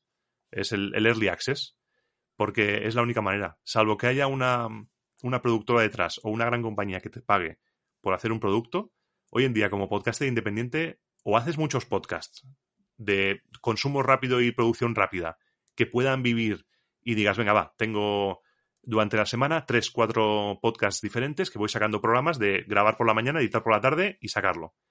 O haces eso, o yo en mi caso, yo tengo, yo estoy, soy plenamente consciente de que es muy complicado a día de hoy, estamos a enero de 2023, a día de hoy, poder vivir del podcasting, salvo que te llegue una oferta de una editorial o te llegue alguna oferta de hacer algo o te llegue... Es muy complicado. Y hay que ser sinceros y yo soy honesto completamente. Es jodido, es jodido vivir del, podcasting hoy en día. Hay gente que lo ha conseguido porque tiene una, una, base de público muy grande, que tiene un apoyo grande, que tiene varios tal, publicidad, sponsors y demás, pero como, como podcaster independiente está el asunto peludo, está peludo. No sé, Sergio, cómo lo ve, pero yo lo veo chungo. Es lo mismo, lo mismo, es la misma visión. Realmente nosotros desde la Biblioteca Perdida pues no creemos tampoco en el contenido exclusivo para fans, eh, el acceso libre y gratuito para todo el mundo, todo el mundo puede ver el programa a la misma vez y a la misma hora y no hay contenidos que sean limitados y de pago. No creemos en eso porque si no ya estaríamos haciendo diferenciación y discriminación. A la audiencia, claro. Mm. Claro, discriminas a la audiencia porque evidentemente si tú pagas tienes acceso, no. Que sí que es verdad mm. que cuando se hace algún sorteo de algún ejemplar de libros o lo que sea, sí que a veces hacen sorteos para fans, ¿vale? Es decir, es un valor eh, añadido, un extra. Mm. Correcto, es decir, compensar a esos fans, que sí que es verdad que está abierta la versión para fans, el contenido este, pero únicamente es el que quiera aportar una ayuda económica, pues que la dé. Eh, evidentemente se facilita eso, pues, pues, para, también para el buen funcionamiento del podcast, que no nos saca de, pobres, no saca uno, imagínate, sacar a todos los que estamos dentro del equipo de la biblioteca perdida, ¿no? Lo que tendría que, ingresar, ¿no? Sí que es verdad que iVox Originals, al estar en el sello Originals, pues te da ciertos ingresos en publicidad, pero que tampoco te da salvan la, vida ni te dan mm. eh, para vivir. No es como un partner de YouTube o un partner de Twitch. Correcto, correcto. Es lo mismo. Pero sí que es verdad que creemos en el formato de que la biblioteca perdida siempre ha sido un eh, contenido accesible a todo el mundo, en las mismas condiciones y que todo el mundo pueda opinar, que todo el mundo pueda dejar eh, huella. Entonces, eso es quizá la esencia de la biblioteca perdida, la vamos a mantener y eso eh, tanto Miquel como Vikendi, que son los miembros fundadores y, y los que controlan todo el cotarro, son los que tienen muy clara esa idea y todos los miembros del equipo lo pensamos y lo compartimos. Sí que es verdad que lo único es exclusivo. Hay veces que se sortean varios libros, pues se hacen varios sorteos de libros, pues hay algunos que son para todos los públicos, es decir, para toda la audiencia, para todos los suscriptores que hay, y luego hay algunos que sí que son sorteo exclusivo para fans. Entonces, sí que se sortea un libro concreto pues para todos esos que hacen aportaciones y que está certificado que, en algún momento han hecho algún donativo o que, o que se dona. Pero claro, tú imagínate a, un, como decía Lola Flores, ¿no? Si cada uno me da un euro, cada español me da un euro, eh, yo pago la multa de Hacienda, ¿no? Eh, esa, es la, mentalidad que hay. Venga, cada uno que me pague un euro y tal. Por eso yo creo que como la gente tampoco está acostumbrada a pagar por podcast, eso es. aún no tiene eso, por ejemplo, mm. sí que estás en Twitch y con, el, con Amazon le das el Prime a tu, a tu creador de contenido preferido. O en Patreon igual tienes ya diferentes Patreons a los cuales apoyas. Creo que los podcasters nos vamos a tener que convertir en creadores de contenido. Vamos a tener que, dejar de ser podcasters. Iván, el, el, podcaster, el que trabaja para iVoox, por ejemplo, tú o yo o, Oscar, eh, realmente somos creadores de contenido. Sí, pero me refiero a un creador de contenido mainstream. Vamos a tener que ser como un streamer o como un youtuber. Vamos a tener que, nos tienen que equiparar a eso. vamos a tener que sentirnos parte de ese, de ese gremio de creadores de contenido. Y quizá tendremos que abrirnos un Patreon o tener que abrirnos un Twitch para abordar nuevas vías de divulgación, porque en el mundo del podcast, salvo que también, otra que se me ha olvidado, antes hablábamos de la radio y quizá del mundo del podcast la radio puede ser una gran alternativa para, los podcasters que podamos tener un hueco ahí en la radio. Cosa que de hecho hay debería fijarse. Sergio, por ejemplo, hay Sergio Mena. podcasters ¿no? que también colaboran con emisoras de radio, pero claro. Eso es. Sergio Mena, por ejemplo, colabora en, en, algunos programas de la cadena Ser. Y yo creo que puede ser una buena opción porque al fin y al cabo, ¿qué es la radio? La radio es la voz. Y nosotros, ¿en qué, ¿con qué trabajamos? Con nuestra voz. Si somos capaces de tener una audiencia con, con nuestro, a, nuestro nivel de este, de este calibre, ¿qué no podríamos llegar a hacer en la radio? O ya, si alguien es fotogénico, en la televisión. Pero, claro, ahí está, pero no hay esas oportunidades, no se están dando tantas oportunidades. Tiene que, el velo que separa a la radio y el podcast tiene que desvanecerse, porque la radio cada vez más se escucha menos. Cada vez se escucha menos porque los contenidos cada vez son menos interesantes, porque la gente no, no está conectando. Porque si te fijas, cuando ves un programa, y digo ves un programa de radio, porque ahora muchos programas de radio están con cámaras, con un plato preparado. Es como que Video Kill Radio Star, realmente. Pero es que porque lo matan ellos. Y, es un plató de televisión para sacar luego cortes para YouTube, cortes para TikTok, cortes para Instagram. Estamos en la era del vídeo y tenemos que intentar volver al romanticismo de la radio, el taxista que escucha la radio, el camionero que está escuchando la radio, la persona que está trabajando, que está ahí de noche o, incluso que quiere hacer un descanso o que está, por ejemplo, jugando al ordenador o andando, cocinando, que el audio le permita hacer otras cosas mientras le acompaña en su vida. Es que ahora, ahora estas personas que tú dices, Iván, ya no escuchan la radio, ahora escuchan el podcast. Entonces, por esa mm. regla de tres, el podcast tendría que estar premiado. Y los que se dedican a crear contenido de podcast, tú dices, debería esa fina, esa delgada línea roja que hay entre la, radio y, el podcast, a lo mejor habría que, o suprimirla y que fuera todo un mismo elemento, un mismo conjunto, o que se premiara a la gente que hace podcast de la misma manera que se premia al que hace radio, porque generas un contenido de mucha calidad, mucha más calidad que según qué radios hoy en día, tú lo has dicho muy bien. Entonces, por lo menos que hubiese algún tipo de reconocimiento o de compensación por las horas que le dedicas. Y más, lo que le dedicas tú, que puedes estarte prácticamente mm. un día entero para editar un programa y grabar, mm. editar, son 24 horas al día, 24 horas de tu vida. Hay gente que, que, trabaja 40 horas semanales y tú, para hacer solo un programa de una hora, le dedicas más de 24 horas. Imagínate, ¿no? El, eh, la proporción, ¿no? Lo que tendría que haber a nivel de beneficio, ¿no? De inversión de tiempo y de... Y, el, realmente la radio ya está metida en el podcast. La radio está metida en el podcast porque si miras los rankings, por ejemplo en Evox, hay muchos programas de radio que están en los rankings de podcast. Y a veces me da rabia, pero a veces me da no, no me da rabia, porque dices, si me tengo que batir, me quiero batir con los mejores. Ahí con la radio. Que vengan, que vengan. No me digas cuántos son, sino dónde están. y claro, es, en esos rankings a veces ves que el top siempre son programas de radio, te da rabia, pero dices, venga, vamos a por ellos. Vamos a, a ver. Sí, pero es competir en desigualdad de condiciones. Sí, Muchas porque no tenemos ni la difusión, ni los medios, ni, por ejemplo, igual un presentador, presentadora de radio de un programa de divulgación histórica, se sienta, graba, ya tiene el guion, quizá ha participado en el guion, quizá no, graba y se va a su casa. Nosotros tenemos que preparar el guion, documentarnos, escribirlo, grabarlo, editarlo, subirlo, promocionarlo en redes, que esa es otra, el tema del podcaster como, como CM también que somos, para moverlo, es un poco buscarse la vida. Somos personajes... Lo veo desde fuera y digo, Vilipendiados. Sí.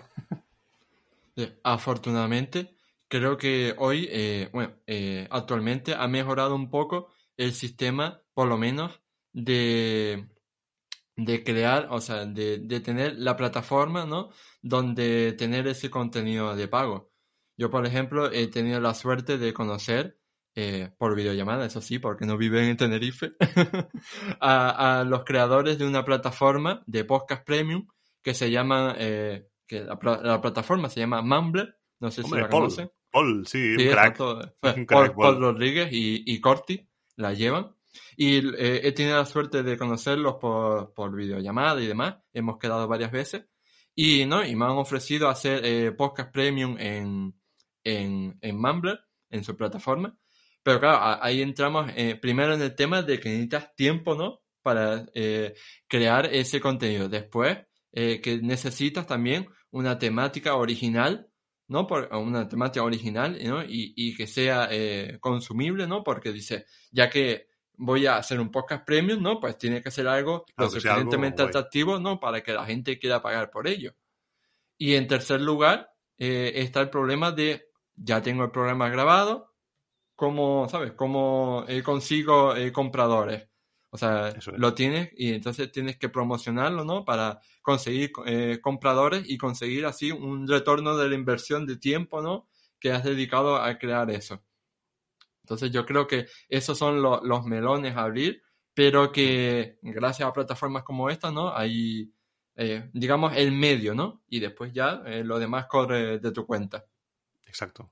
Es una muy buena plataforma Mumbler, está muy bien. Y algún día quizá me planteo hacer un programa, porque claro, es, tienes que hacer un producto, porque lo que es es, la gente se suscribe y paga por ese producto. Por ejemplo, una serie conclusiva sobre algo, cómo hacer un podcast o cómo mm. se hace esto. Diez programas, lo que sea, y pagan por ese contenido. Mm. Que está guay, es como un, como un alquiler o un, un videoclub que vas ahí y, y compras eso. Está muy guay. Sí. Sí, y, no tienes por qué hacer algo regular, también tienen la opción de, de hacer algo exclusivo, me refiero, eh, un curso de cuatro horas de audio sobre esto, y solo vendes mm. ese curso, me refiero, no tienes un programa regular que emite todas las semanas. Un contenido cerrado, un mm. contenido extra que tienes tú. Claro. Y, hay una cosa muy interesante y es que, no me refiero solo a Mumble, sino en general, y es que, eh, por ejemplo, si se dan cuenta, eh, hace 10 años hace eh, siete u ocho años, pues yo creo que la piratería, por ejemplo, de, películas y series estaba eh, mucho más en auge que ahora con las plataformas ¿no? de streaming. O sea, eh, yo creo que, que aquí el que esté libre de pecado que tire la primera piedra. Todos en, el pasado seguro que hemos visto de forma ilegal alguna serie o, o alguna película, pero curiosamente, a raíz del surgimiento de las plataformas estas, yo creo que que eh, la piratería ha caído en picado. Porque eh, el que más y el que menos, ¿no? Tiene un Netflix o tiene un HBO o tiene un tal, y entonces no le importa pagar para tener ese contenido de, ¿no? de calidad, sin un precio justo. Si tú me das un, contenido por un precio justo, lo pago. Exacto. Entonces yo creo que, eh, que es curioso, ¿no? Como fueron las plataformas de streaming las que acabaron con la piratería, por así decirlo.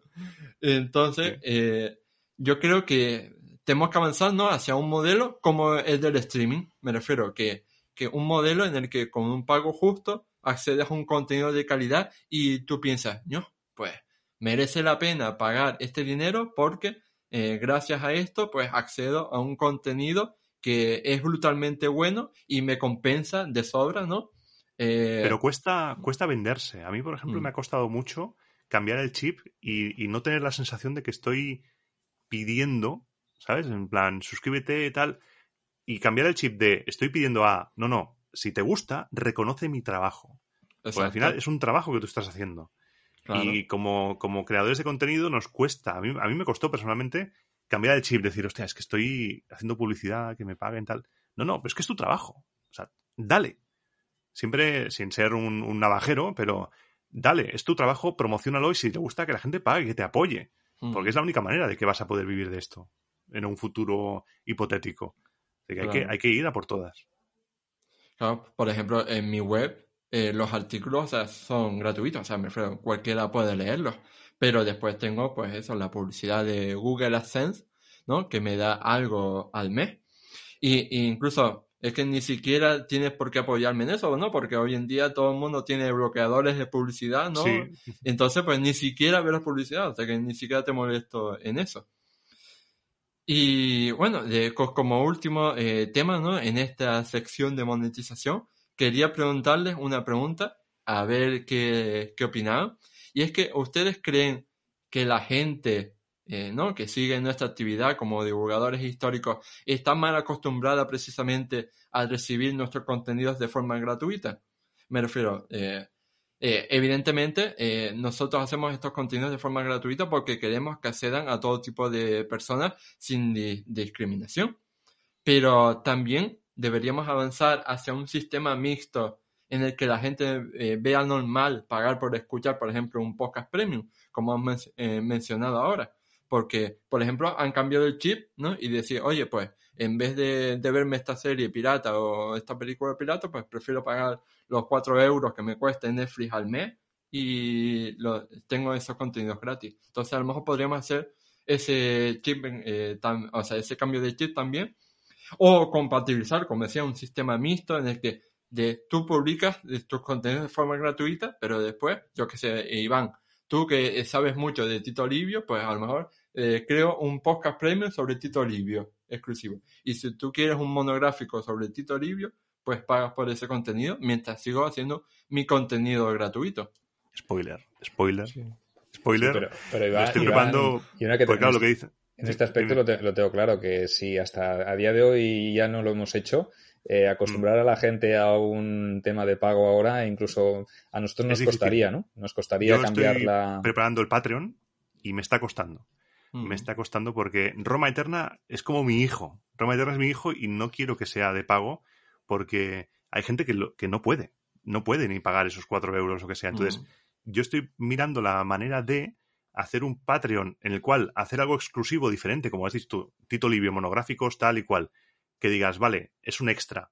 Si no quiero, no me va a impactar en, en no recibir información o, o contenido de Roma Eterna. Y yo creo que vamos a tener que ir ahí, a que la gente, si te gusta, más que pagar una plataforma, creo que pagar al autor, Mm. como un Patreon o un Twitch. Me gusta lo que haces, te voy a pagar a ti. Pero claro, te voy a pagar a ti, a ti, a ti, a ti, va sumando, igual mm, acabas pagando 100 euros al mes en, en Patreons y en demás. Pero también las plataformas, es que al Sí. final el pez grande se come al chico. Y no es lo mismo, Y- no es lo mismo eh, tener una suscripción gratuita a un canal porque me gusta que pagar a varios canales, como dice Sí. Iván, ¿no? Porque dices que mi- yo soy muy fan y quiero apoyar lo que hace Iván en Roma Eterna, pero es que también quiero apoyar lo que hace Oscar Claro. en, en Historia y quiero apoyar lo que hace Sergio en la Biblioteca Perdida. Entonces, Que, pues, igual ahora es mejor si estamos todos en una. Claro, Apoyarás claro. a esa. Tendría que haber un Netflix de, de los podcasts. Eso, por ejemplo. Pero eso es lo que habla- hablabais antes de, de Mumble, ¿no? De esta, de esta plataforma que, que aboga por esto. Pero realmente eh, es una idea bastante complicada de, de llevar a cabo, ¿no? Porque no es lo mismo que la gente tenga ya una suscripción hecha que la gente se tenga que suscribir específicamente a tu programa o a tu canal o que porque buscar yo pienso que aquí ya no entraría dentro de, del propio podcaster porque tú imagínate que tú creas un producto exclusivo y es que también si ya tienes que promocionar de vida normal tus, eh, tus cana- tu canal por tus programas eh, semanales o quincenales lo que vayas publicando si tú además eh, creas un, o elaboras un producto de, este, de esta índole y encima lo tienes que también pro- promocionar aparte ¿qué vas a hacer? ¿qué promocionarías? ¿el de pago o el que es gratis? Eh, Iván ¿tú qué harías? Eh, Claro. o tú Oscar Ahí- ¿qué haríais? Es complicado, ¿eh? Porque claro, el, el de pago te da dinero. eso es Por eso yo creo que también una de las bases importantes es tener una, una comunidad. Mm, sí. Una comunidad detrás, que sea tu gente, que sean los tuyos, o un Telegram, o si haces un Patreon, comunidad de Patreon, que el primer nivel ya te dé acceso a algo, luego más niveles que te den acceso a algo. Crear un, un, un lugar con tu gente en el cual ahí sí que puedas que te valoren como creador a ti y, y yo creo que ese es un, un pilar también fundamental, tener una comunidad, una Mm. comunidad grande que te apoye y sea tu, tu- tus ruedines en esta vida, en la cual no tenemos nada, o sea, no sabemos nada. Cuando empezamos un podcast lo hacemos por, por amor a divulgar, amor a la historia, amor al, al micrófono, pero no tenemos ni idea de lo que implica que cuando empiezas ya a despuntar un poquito todo lo que tienes que hacer si quieres ser profesional a nivel económico de esto Mm, estamos perdidos. No hay nadie que te diga, mira, ven, ven aquí, ven aquí, chaval, vas a sufrir, ven aquí. O representantes o cosas, no tenemos nada, no, no estamos, porque el podcasting tiene ese halo todavía de amateur y no se tiene en cuenta. Y, joder, tenemos audiencias de la biblioteca perdida como Roma Eterna, creo que tenemos audiencias como para que alguien diga, hey, si a esta gente le damos una, una guía, les damos ahí, les decimos por dónde tirar, puede haber algo muy grande ahí. Yo utópicamente Y a veces he pensado, Iván, decir, incluso hablándolo con, con Mikel y tal, digo, hostia, si algún día me tocase a mí algún eh, premio gordo del millón o de lo que fuera, montaría y profesionalizaría la biblioteca perdida, por ejemplo, ¿no? Porque, y hacer eso, que tuvieras un contenido cada semana, que tuvieras varios programas, que tuvieras colaboradores, que pudieras dedicarte profesionalmente, ponernos Sí. un sueldo, que tuvieras un sueldo para todos los miembros del equipo y los colaboradores hostia y decir, poder funcionar al estilo. ¿Y qué te- ¿A qué te suena eso? ¿Qué es sino una radio? Sí, profesionalizarlo y hacerlo formato radio, ¿no? Que tú tengas un sueldo donde tengas gente que te esté trabajando, que te esté editando los programas y nosotros nos podamos dedicar exclusivamente a hacer la divulgación, a dar el contenido del programa, ¿no? Y, y que tú puedas ponerle un sueldo de gente que decías, yo, mira, ta- esta semana vamos a hablar de las guerras púnicas, pues yo qué sé, vamos a hablar sobre Fabio Máximo, como hemos dicho antes, ¿no? Eh, pues venga, dediquémosle un- una saga a Fabio Máximo, a la vida de Fabio Máximo, podamos traer invitados, podamos, eh, a nombrar fuentes y tal pero es que es tanto tiempo y lo que requiere que necesitas profesionalización, pero estamos tan, tan lejos de esa profesionalización, tan distantes, que cuando vemos a esos eh, podcasts que, o, esos programas, canales que se presentan a los premios eh, de podcast eh, y dices, pues que esta Mm. gente tiene detrás unas plataformas enormes, es que Sí, ¿cómo voy a fue muy competir con estos gracioso. gigantes? Estuve, porque este año también ha supuesto para Roma Eterna dar el paso al, al público en directo, a eventos con público en directo, charlas, shows y tal. Y estuve en verano invitado en los Pod Talks ahí en la Fundación Telefónica en Madrid, junto con, con un- tres, estábamos con, con tres profesionales, profesionales de verdad del podcast. Y una pregunta del público fue, ¿cuánta gente hay detrás de tu podcast? Entonces mis compañeras de mesa decían, no, somos tal, tal, y lo otro, somos tal, el equipo de guion, tal, tal. Y luego cuando llegué yo dije, yo, Equipo, equipo Es de que guion. soy ¿eh? yo. Equipo de guion, ojo, ¿eh? equipo de guion, luego equipo de edición, documentación, y digo, pues yo, yo es que soy, soy yo. Y ojalá poder. ¿Dónde está Lorenzo el Magnífico? Donde se, o sea, cuando se necesita. Necesitamos un, un sugar daddy, un, un- una persona millonaria que diga, mira, me gusta lo que haces.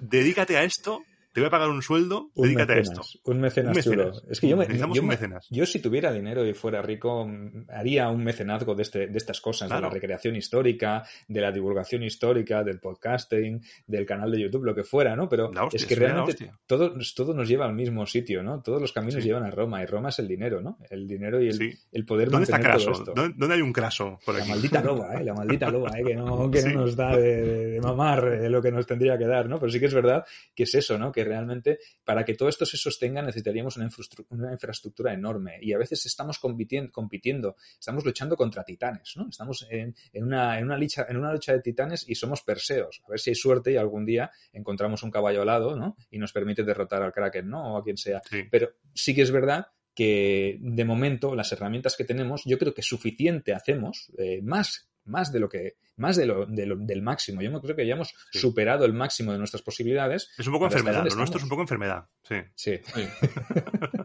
Sí.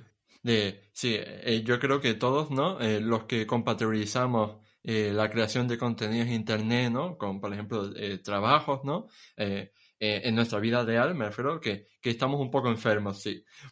Mm. Porque, por ejemplo, eh, he trabajado la, eh, la mayor parte, ¿no? De, de este 2022, ¿no? Y, y, eh, y estaba fuera de casa 10 horas, ¿no? Porque 8 horas de trabajo y después 2 horas atrapado en el tráfico para una hora para volver. Yo estaba o, sea, una para ir y otra para volver. Y dice, después de 10 horas fuera de casa, ¿no quieres estar en casa tumbado, ¿no? Eh, viendo Netflix o lo que sea? No.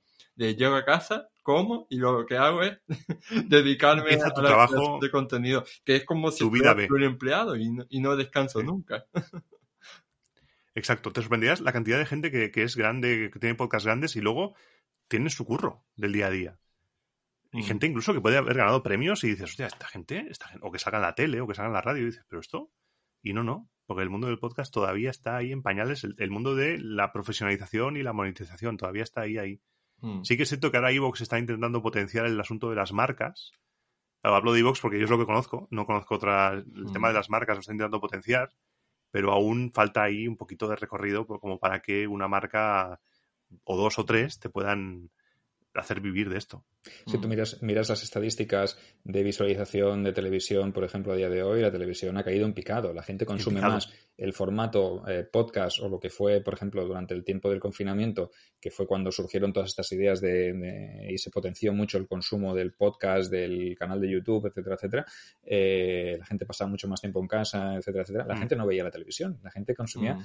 otro tipo de, de diversión y de entretenimiento. Y el podcast es un consumo brutal. Lo que no entiendo es que, o cómo a día de hoy que nos hemos comido, porque nos hemos comido la televisión, nos hemos comido las televisiones, cómo las televisiones pueden estar viviendo todavía de, mm, ¿cómo llamamos?, de, ayudas y tal, mm. y el podcast no está recibiendo estas ayudas por parte de, las administraciones públicas, que quizá se deberían plantear eh, qué tipo de contenido están dando al público eh, las televisiones y qué tipo de contenido están dando el podcast. Y el podcast está dando un contenido de calidad, de calidad suprema que se come y arrasa a las televisiones que son eh, basura.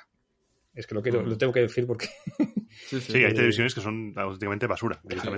y yo creo que eso también, eh, como las audiencias de la televisión están en picado, o sea, no hay más que verlas, pues también genera un poco de odio de esos profesionales, ¿no? Hacia los profesionales de Internet, ¿no? Que se ha visto, por ejemplo, mucho en el caso, ¿no? Por ejemplo, de, los comentaristas deportivos, ¿no? Que no entendían eh, por qué, por ejemplo, Ibai Llano eh, era el que entrevistaba a Messi, ¿no? O, cosas de estas.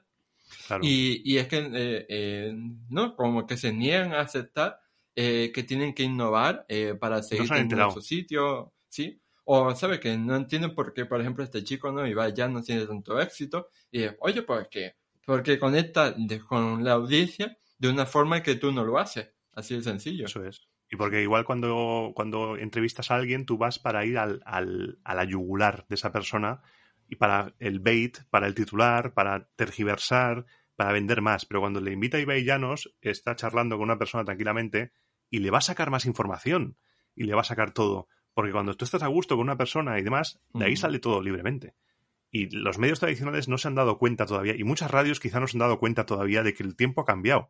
El tiempo de que el medio de comunicación sea un, un foco en el cual meterle cosas a la gente sin que haya feedback, ha pasado.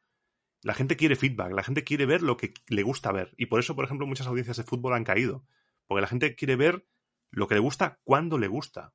No me, no me pongas un partido a las 5 de la tarde porque igual no me va bien verlo. Entonces, el consumo de contenidos, como decía también Sergio, ha, cambiado. Durante la pandemia ha cambiado todo por completo.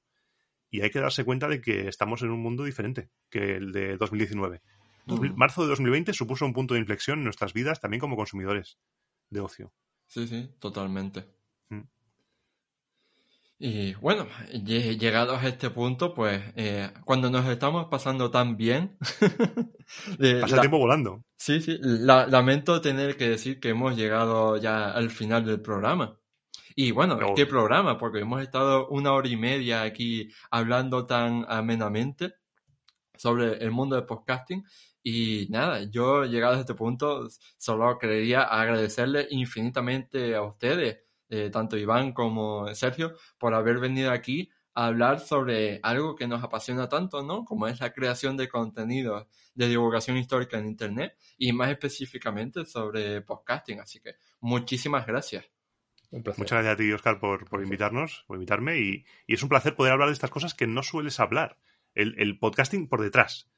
Y un encantado. Y además, si es aquí con Sergio, vamos, doblemente encantado. Ya, ya, ya haremos algo, ya volveremos a hablar sobre este contenido porque realmente lo que interesa es que esto llegue, ¿no? Sobre todo que es que llegue al máximo de gente posible y a ver si de una vez por todas eh, se reconoce todo este esfuerzo y quizá de aquí a un año pues estemos, volvamos al programa y digamos, ostras, mira, lo que hablamos aquel día, pues oye, se hizo realidad o se cumplió. Ojalá. Ojalá fuera así, ¿no? Pero bueno, mm. eh, o de aquí a un año a ver cómo estaremos, ¿no? Eh, Igual, igual no, igual no tengo ni mueble detrás dentro de un año.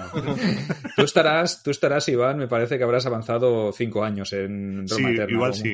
Sí, porque en el de Gladiadores, digo, en el de Gladiadores, este de Nochevieja, hay un momento en el que digo, el primer combate de gladiadores de que se tiene constancia es en el año 264 a.C. y tal, y en el podcast estamos en el 290. Y yo mismo me doy cuenta de que 30 años en el podcast pueden ser 7 meses. Porque digo, no estamos muy lejos, no, no, igual sí. Así que nada, eh, eso espero que desde aquí hacemos este llamamiento a las marcas y, a todo tipo de, empresas, ¿no? Para que eh, se patrocinen y busquen eh, anunciarse en estos podcasts, porque la verdad es que están llegando a una audiencia que desde luego los medios tradicionales no tienen porque, por ejemplo, los jóvenes cada vez ven menos la tele. Yo me he encontrado, ¿no? A gente que directamente dice, no, es que en mi piso es que no, no existe tele, o sea, no está Yo no tengo el aparato físico de la tele. Yo no tengo la antena conectada en casa, por ejemplo, directamente. No. Sí, por eso. Yo creo que es, imprescindible hoy en día eh, fijarnos en los nuevos medios y reconocer el trabajo, como decía Iván, de los que estamos creando contenido histórico de divulgación histórica de calidad y que, oye, oye, si tú trabajas 24 horas para crear un programa, ¿por qué eso no es reconocido? Que puedas vivir, de esto por lo menos. No te digo ser millonario, pero vivir de esto. No, no es pedir tanto. Así que nada, muchísimas gracias y nos vemos en otra. Saludo. Saludo, adiós. Ahora sí, ha llegado el final del programa 71 de Historia. Si quieres expresar qué te ha parecido este podcast, darme alguna sugerencia sobre temas a tratar en el futuro, hacerle alguna pregunta directa a nuestros podcasters invitados o recomendarme algún libro que deba leer, no dudes en dejarme un comentario. Dicho todo esto, no me queda más que invitarte a darle a me gusta, a puntuarnos con 5 estrellas si nos escuchas desde Apple Podcast o Spotify a suscribirte al programa y a compartirlo en tus redes sociales para que llegue al máximo público posible. Nos vemos en el próximo programa de historia. Hasta luego.